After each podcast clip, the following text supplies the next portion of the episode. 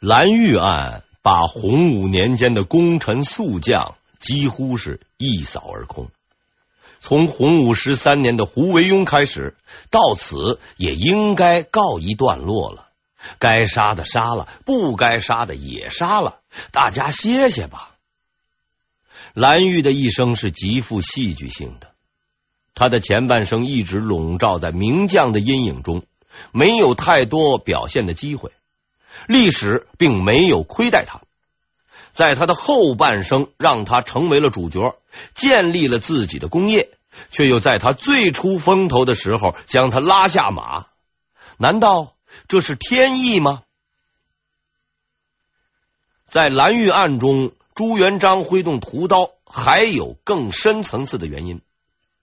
其实大家也可以想到。杀掉一个小小的蓝玉，何必要牵连这么多的人呢？而且蓝玉并不是胡惟庸，他的同党并不多。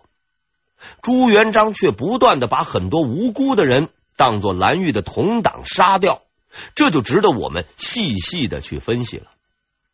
朱元璋行为的背后到底隐藏着什么目的？蓝玉案件发生的时间是在洪武二十六年二月，我们以此为线索，看看在这一年的前后出现过什么事件。这些事件应该对蓝玉案的处理有着深远的影响。在经过一段时间的查找和分析后，我找到了自己的答案。史料记载，洪武二十五年四月。太子朱标病亡，其子朱允文继太子位。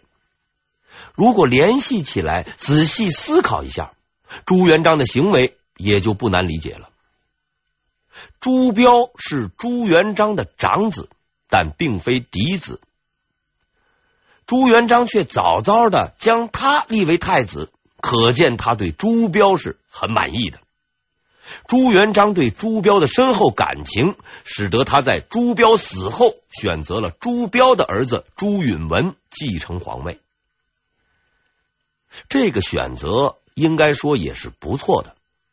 从后来的情况来看，朱允文也是个很好的继承人，但问题在于朱允文太小了。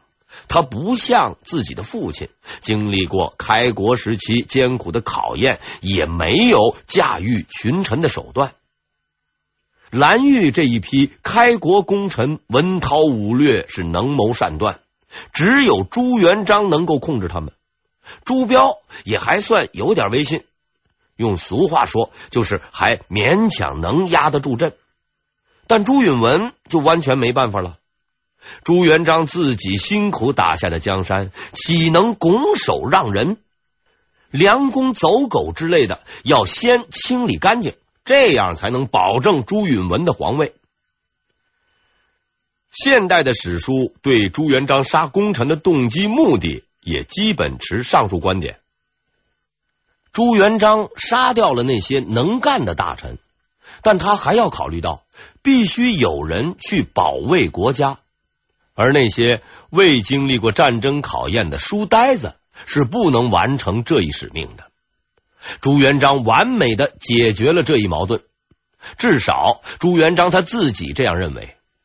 他把自己的几个儿子分封到了各地，这些人历史上称为藩王，允许他们拥有军队。我们不得不佩服朱元璋。他也想到了这几个藩王有可能会造反，于是啊，他创造了一整套制度来制衡各藩王的权力。这一制度我们将在后面详细的介绍。应该说，他制定的藩王制衡体系相当完善，但并不完美。再仔细的人也会有疏漏，朱元璋也不例外。他的这个体系有一个微小的漏洞，后来的事实证明，这个漏洞虽小，却是致命的。还有另一个故事，也可以说明朱元璋杀害功臣的动机。有一回，朱元璋又要杀掉大批功臣，朱标啊看不过眼了，就劝他说：“陛下杀人太多，恐伤了和气。”朱元璋没有作声，叫人啊找了一根带刺的木棍，丢在了朱标的面前，让朱标去捡。朱标也不是白痴啊，看见有刺儿，自然不动手。朱元璋冷冷的看着他说：“我杀人就是要替你拔掉这根木棍上的刺儿，这些都是危险人物。”这件事情很清楚的说明了朱元璋的动机。但这个故事啊，还有下半部分。从这一部分里，我们能够了解朱标是怎样的一个人。出乎朱元璋意料的是，他的口气并没有吓到朱标。这个平时说话轻声细语的儿子，居然敢反驳老子，而且话说的十分难听。朱标以同样冷淡的口气说道。皇帝是尧舜一样贤德的君主，大臣才会是拥护尧舜的臣民。哎呦，这句话的分量实在是太重，隐含的意思就是，有什么样的皇帝，就会有什么样的臣子。你自己不贤明，怎么能够怪大臣呢？朱元璋被惊呆了，这个老实巴交的儿子，居然敢挖苦自己。他是勃然大怒，拿出当年打天下的气势，随手操起武器，哎，一把座椅就朝这个太子哐当就扔过去了。朱标身手敏捷，躲了过去，但朱元璋的这一板砖还是让他吓得不轻，回去就生了重病。从这个故事里，我们可以看出，朱标确实是一个仁慈的君主。而且他敢于坚持原则，属于外柔内刚的性格。朱元璋一生看人都很有一套，他选择的这个继承人也应该是相当不错的。我们从朱标的话语里可以看出，他有着卓越的见识。那一句“皇帝是尧舜一样贤德的君主，大臣才会是拥护尧舜的臣民”。实在是很有见地。如果后来的崇祯皇帝能够懂得这一点，他的天下可能不会丢得这么快，更不会发出“大臣皆可杀”的感叹了？无论从哪个角度看，朱标都是理想的继承人。他自幼跟随朱元璋。谦恭待人，和大臣有着良好的关系，见识过腥风血雨而处变不惊，有着丰富的处理政务的经验。朱元璋对朱标也很重视，他在洪武十年（一三七七年）已经将很多政务交给朱标处理，并告诉了朱标处理国家大事的四字诀：人。明秦段将全部的希望寄托在朱标的身上，可以说，当时的朱元璋最信任的只有两个人，一个是马皇后，另一个就是太子朱标。然而，上天似乎是要惩罚朱元璋，朱标比朱元璋更早的去世了。这个噩耗彻底摧垮了朱元璋，他不顾大臣的劝阻，将皇位传给了年纪尚小的朱允炆。从这里可以看出他对朱标这个儿子的感情之深。然而，在某些史料中却有着截然不同的记载，这又是怎么回事呢？记载朱元璋事迹最重要的史料之一。《明太祖实录》中是这样记载的：首先还是老一套，说朱棣刚生出来的时候啊，到处冒光及五色满堂啊。具体描述可以参考朱元璋出生记录。然后说朱元璋十分喜欢朱棣，不喜欢太子和太孙，甚至说朱元璋屡次要改遗嘱，临死前要传位给朱棣，是被太子篡改皇帝遗诏阻止的。这些情节我们都似曾相识，没有什么新意。但这毕竟是史料上的记载，我们不得不慎重的进行分辨。我们说过，此书不但要叙述那段历史，还会告诉大家一些分析历史的方法。比如之前说过，看一段史料，先要辨明材料的作者是谁，有什么倾向。掌握了这个规律，可以让我们少走很多弯路。所谓《明实录》是明朝史官的历史记录。自永乐皇帝朱棣夺位后，对前朝历史多有篡改，已是不争的事实。朱棣为了说明自己不是夺位，对继承人的确定问题更是极为重视。出现这些记载，当不在意料之外。而更具有说服力的是，后世的史官及正统史料都没有采纳这些说法。这些经验丰富的历史学家们仔细分辨和筛选了史料，他们对这些记载的态度是很能说明问题的。根据以上情况，我们应该可以推定，朱标和朱允文是当之无愧的继承者。不可否认的是，朱元璋和朱棣的性格和做事方法是很相像的，但这并不能成为朱元璋想要传位给朱棣的证据。事实上，朱元璋后来已经认识到自己执政过于严猛的问题，他教导太子以人治国，并对早年政策多有修正。朱元璋是一个成熟的政治家。他明白治国之道一张一弛的道理，选择仁慈的朱标为继承人是合情合理的。朱标是一个不幸的人，他的一生都生活在朱元璋那庞大的身影中，没有自治自觉的权利，生命线也不长。而他的儿子朱允文更是不幸。这父子俩算得上是难兄难弟儿。虽然历史已经过去了几百年，黄沙早已经将那些旧事埋葬，但我们还是应该从那些故纸堆中找出真相，还朱标父子一个公道。因为迟到的公道仍然是公道。前面我介绍了朱元璋时代的一些重大事件，现在可以对明初的制度做一个概括性的介绍了。这些制度对整个明代都有着深刻的影响。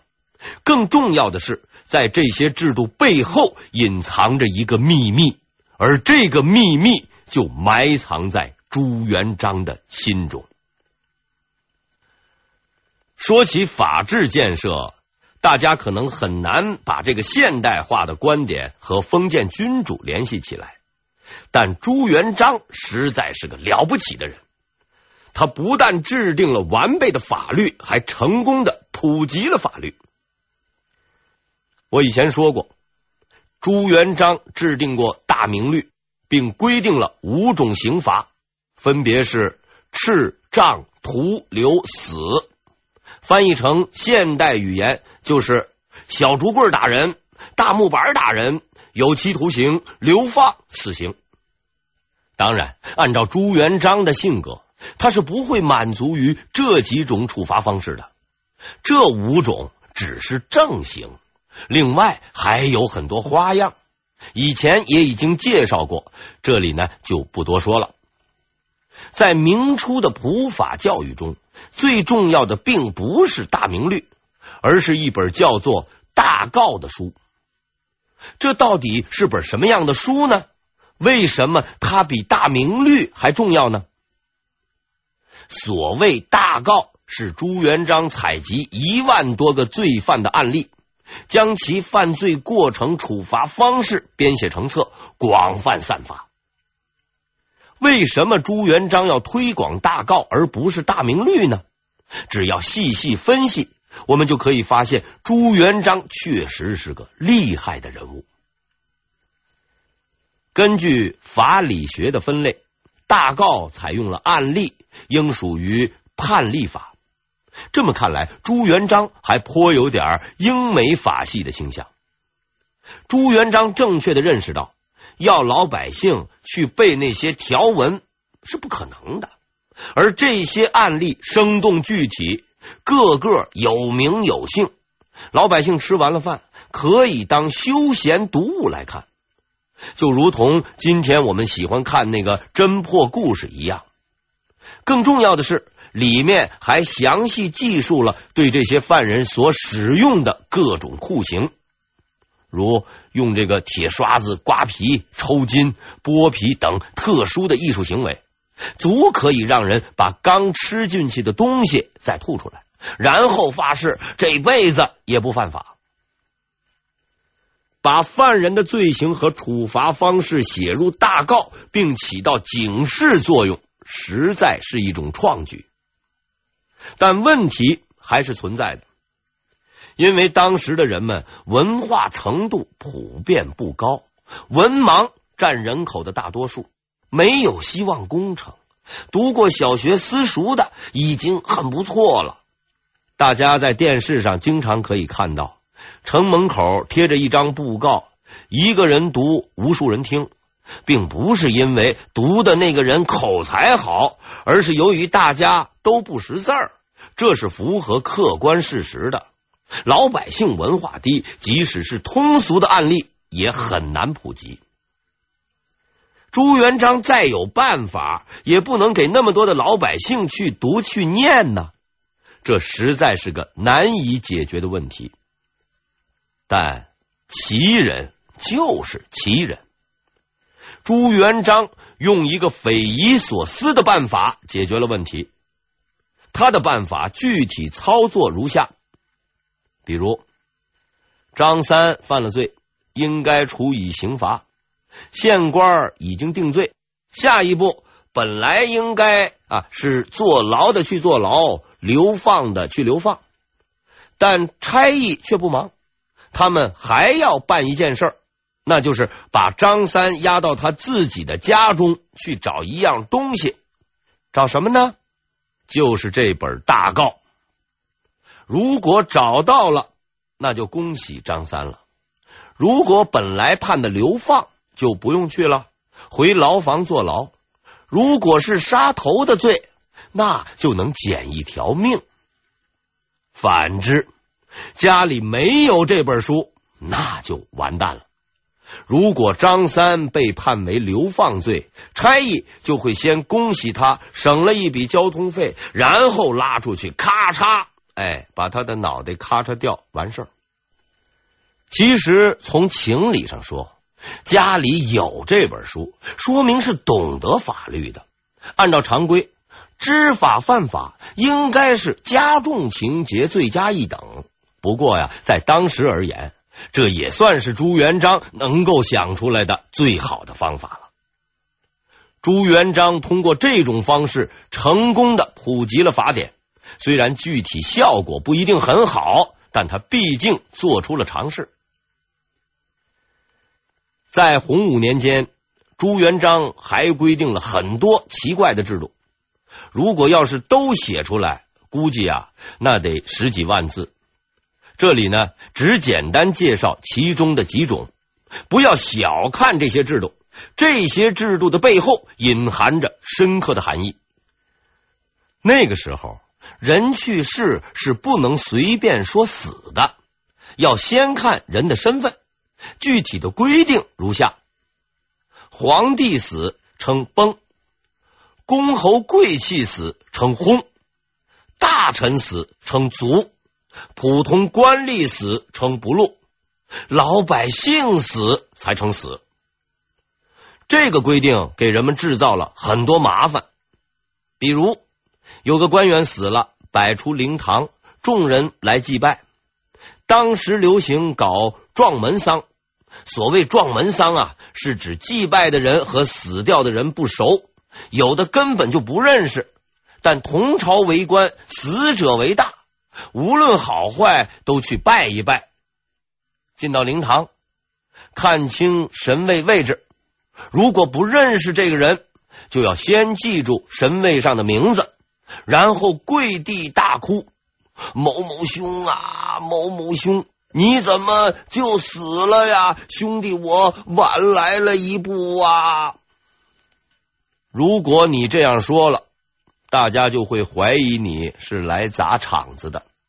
你祭拜的是官员，怎么能用老百姓的说法呢？正确的方法是这样的：进到灵堂，先去问家属：“啊，您家老爷官居何职？”家属回答：“我家老爷原是兵部五选四郎中。”这时心里就有底了。这是个五品官，该用卒，那就拜吧。别忙，还要再问一句：您家老爷可有世袭爵位呀？家属回答：啊，我家老爷袭伯爵位。还是仔细点好啊，差点就用错了。这时才能去神位前跪地大哭。某某兄啊，你怎么就轰了啊？兄弟，我晚来一步啊！大功告成，真累呀。其实称呼上的规定，前朝也有，但并没有认真执行过。而在洪武年间，如果违反这些制度规定，是会有大麻烦。